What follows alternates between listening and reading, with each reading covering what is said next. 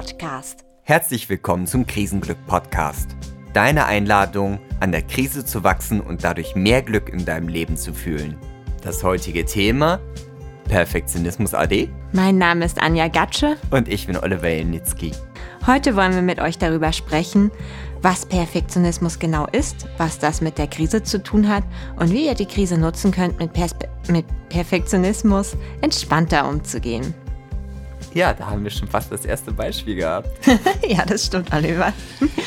Erstmal zur Frage, was ist Perfektionismus eigentlich, ähm, wenn wir hier darüber sprechen in diesem Podcast? Perfektionismus heißt für uns, eine Sache so gut machen zu wollen, dass sie keine Fehler mehr hat und dass sie die Erwartung von allen anderen oder von den anderen möglichst genau erfüllt. Willst du noch was hinzufügen?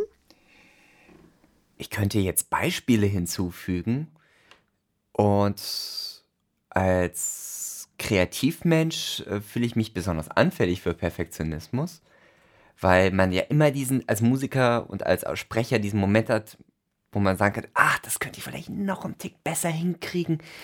Noch ein Quäntchen da noch ein bisschen polieren, da ein bisschen schleifen. Und dann könnte ich das noch einen Tick besser machen. Und man kommt dann nie zum Ende. Ja, das ist das große Problem mit dem Perfektionismus. Wenn man wirklich perfekt ist äh, oder es wirklich perfekt machen will, dann wird man einfach nie zum Ende kommen. Vielleicht noch ein, zwei Sätze für euch, ähm, wie wir überhaupt darauf gekommen sind, das als zweites Thema unserer Episode zu machen. Und davon, dafür will Oliver gerne mit euch teilen, was in seinem Kopf nach der Aufnahme unserer ersten Folge vom Podcast los war und wie die Situation auch bei uns zu Hause war. Ja, also es ging ja direkt danach los. Wir haben die erste Episode aufgenommen und im Kasten gehabt, haben sie uns zusammen angehört und wir haben jede Menge Äms, Äms, Geräusche gehabt. Und mein erster Impuls war, wir gehen damit mit diesem Podcast ja in die Welt hinaus. Der muss perfekt sein. Wir müssen das bestmögliche Bild von uns nach draußen präsentieren.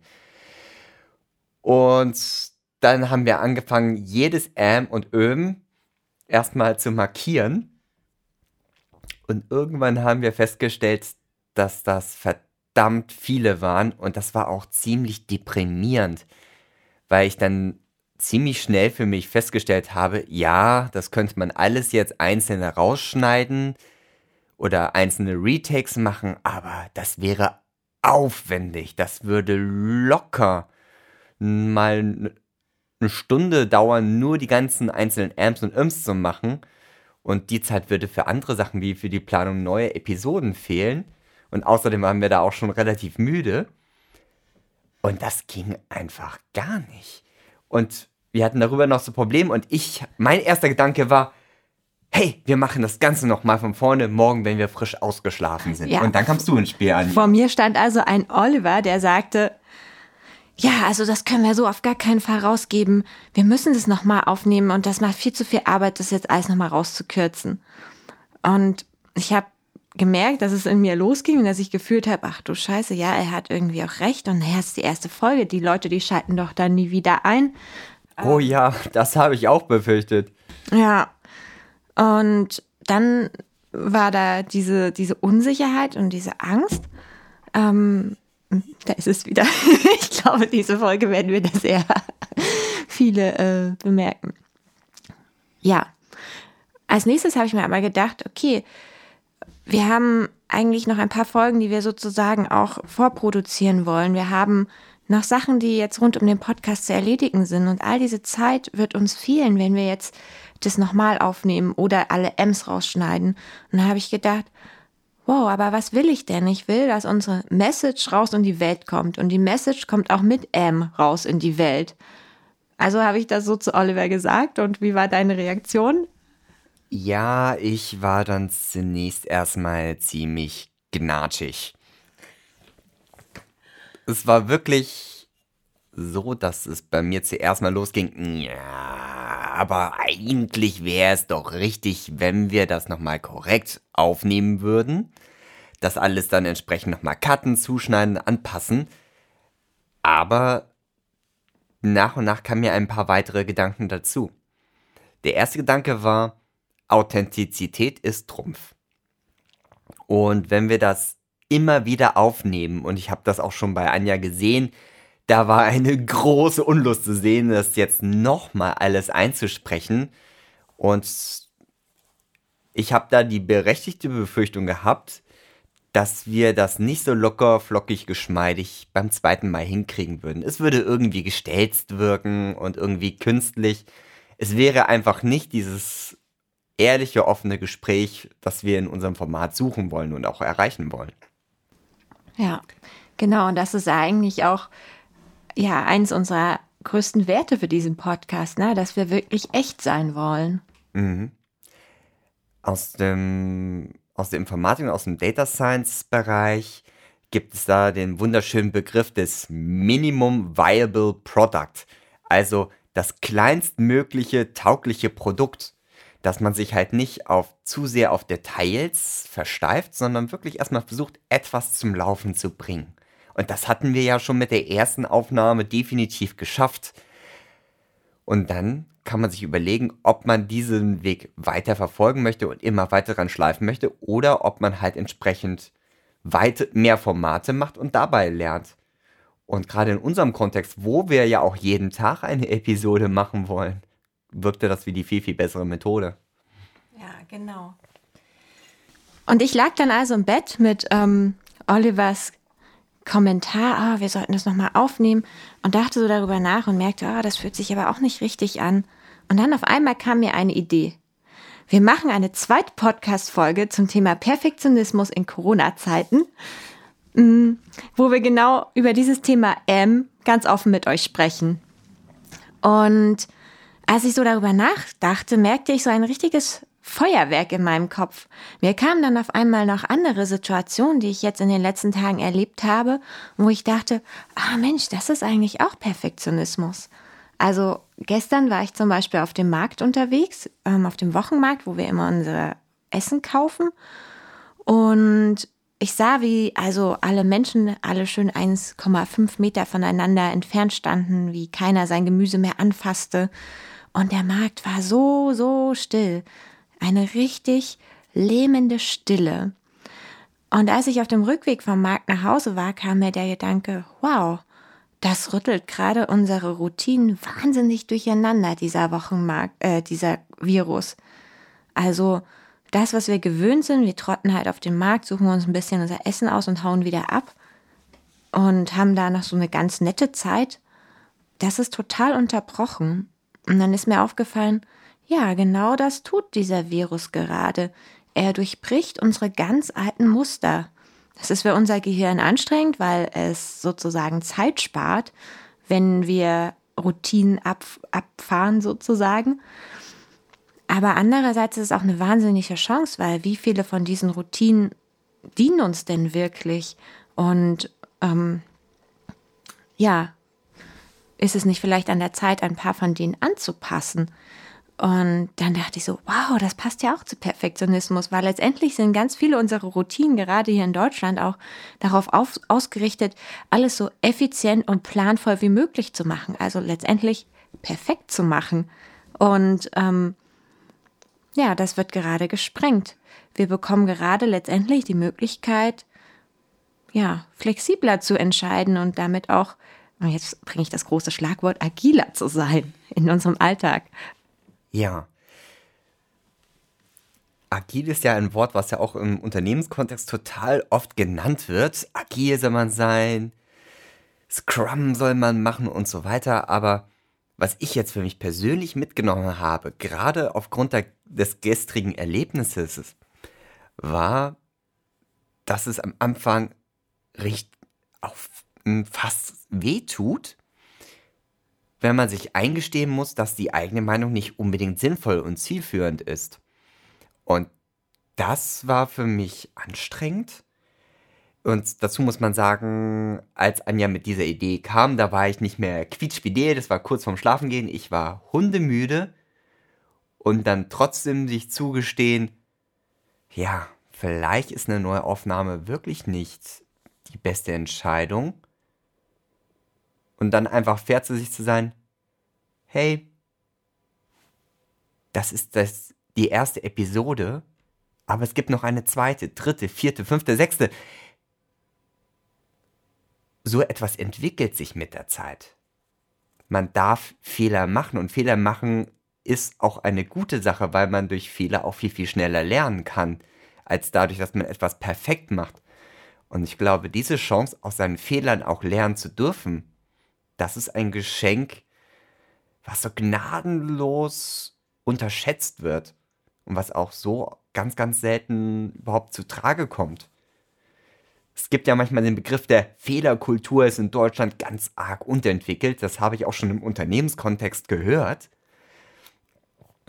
Aber es ist krass, das noch einmal konkret für sich persönlich zu nehmen und zu sagen, hey, das ist nicht irgendein Unternehmen, das sich mit diesem Thema befassen soll.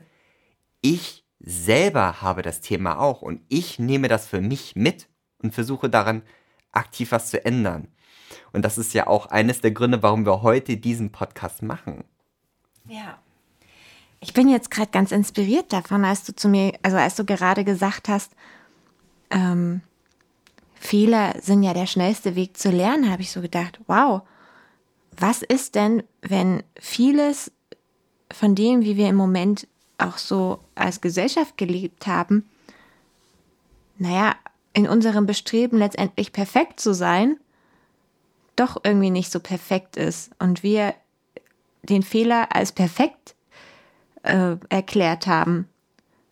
Vielleicht bietet dann Corona jetzt an dieser Stelle eine Möglichkeit, aus diesem Fehler zu lernen. Aus rein, ja. das muss ich auch erstmal so ein bisschen drüber nachdenken. Einen Fehler perfekt zu erklären, aus mathematischer Sicht ist es natürlich so, dass man perfekt zu machen heißt ja auch letztendlich etwas optimal zu machen. Mhm. Und was optimal zu machen heißt, dass man ja etwas optimieren will. Und optimieren äh, heißt mathematisch gesehen, dass man eine Zielfunktion hat oder eine Kostenfunktion hat, die man so klein wie möglich machen möchte. Beziehungsweise eine Zielfunktion, die man so groß wie möglich machen möchte. Und was du gerade beschreibst, wenn ich das jetzt in Mathematik übersetze, ist im Grunde genommen, dass die Parameter, die diese Ziel- und Kostenfunktion beschreiben, dass die nicht unbedingt stimmen müssen und dass man die auch immer wieder hinterfragen sollte. Ja, genau. Also, dass sozusagen wir vielleicht etwas optimiert haben auf den falschen Grundannahmen. Mhm. Und dann ist jetzt vielleicht die, die Aufgabe loszulassen von dieser Optimierung und mal nochmal die Grundannahmen zu prüfen. Und das ist was, was ich auf jeden Fall für uns gesellschaftlich als Chance sehe. Ja, also praktisch das Modell, auf dessen Grundlagen wir unsere optimale Vorstellung erstellt haben, dass wir das auch hinterfragen, beziehungsweise immer wieder überprüfen, stimmt unser Modell der Welt auch mit der Realität überein. Mhm. Letztendlich wie so ein Kartenhaus, was wir perfekt aufgebaut haben, wo wir aber nie geguckt haben, ob die untersten Karten wirklich Karten sind, die wir verwenden wollen. Ja. Ja. Ah, spannend. Jetzt waren wir schon gerade auf der ganz, ganz großen Ebene, der gesellschaftlichen Ebene. Ich würde gerne nochmal zurückkommen auf jeden Einzelnen von uns, weil ich glaube, mehr oder weniger so dieses Bestreben, keine Fehler zu machen, kennt ja jeder von uns. Und das ist so gesehen auch ganz natürlich, weil unser Gehirn hat einen natürlich eingebauten Mechanismus, der uns dazu bringt, Schmerz zu vermeiden und nach angenehmen Empfindungen zu suchen. Das kennen wir alle auf der körperlichen Ebene. Und zwar, dass wir zum Beispiel nicht freiwillig unsere Hand auf eine heiße Herdplatte legen, weil uns das wehtut. Na, da vermeiden wir den Schmerz. Und dass wir zum Beispiel gerne sowas tun wie ein leckeres Essen essen, weil das sozusagen sehr angenehm ist. Jetzt ist es aber so, dass in unserem Gehirn dieses Schmerzdetektorzentrum letztendlich das gleiche Zentrum ist, was auch für psychischen Schmerz arbeitet. Das heißt, wenn man Aufnahmen vom Gehirn macht und unser Gehirn unter Schmerzen zeigt, flammt das genau gleich auf für körperlichen Schmerz und psychischen Schmerz. Das heißt, es ist der gleiche Mechanismus am Werke. Und so gesehen ist Perfektionismus ein sehr cleverer Weg, psychischen Schmerz zu vermeiden. Ja, einfach weil, indem wir alles richtig machen, wird auch keiner mit uns schimpfen, wird alles, werden wir vielleicht sogar noch gelobt. Das heißt, wir vermeiden nicht nur Schmerz, sondern kriegen vielleicht auch positive Bestätigung und ähm, daher kommt das sozusagen. Es ist ein Schutzmechanismus. Die Frage ist, ob dieser Schutzmechanismus so sinnvoll ist, indem wir sozusagen nur darauf aus sind, Schmerzen zu vermeiden. Mm, und auch hier kommt es ja letztendlich wieder auf die Einstellung darauf, also dazu an. Einfach, wenn wir uns dazu entscheiden, dass wir sozusagen Freude am Scheitern haben können, Freude an Fehlern haben können, dann wird das Ganze ja schon wieder ganz anders. Dann geht es ja nicht mehr darum, den Schmerz zu vermeiden, sondern wirklich in der Gänze des Prozesses Freude zu haben. Und tatsächlich, gerade wenn du sagst Freude am Scheitern, da denke ich sofort als erstes ans Impro-Theater, weil da ist ja Freude am Scheitern das Hauptprinzip überhaupt. Neue Sachen entstehen erst dadurch, dass Leute scheitern und man auf dieses Scheitern eingeht und das als festes Bestandteil des Stückes integriert. Beim Programmieren heißt es, it's not a bug, it's a feature.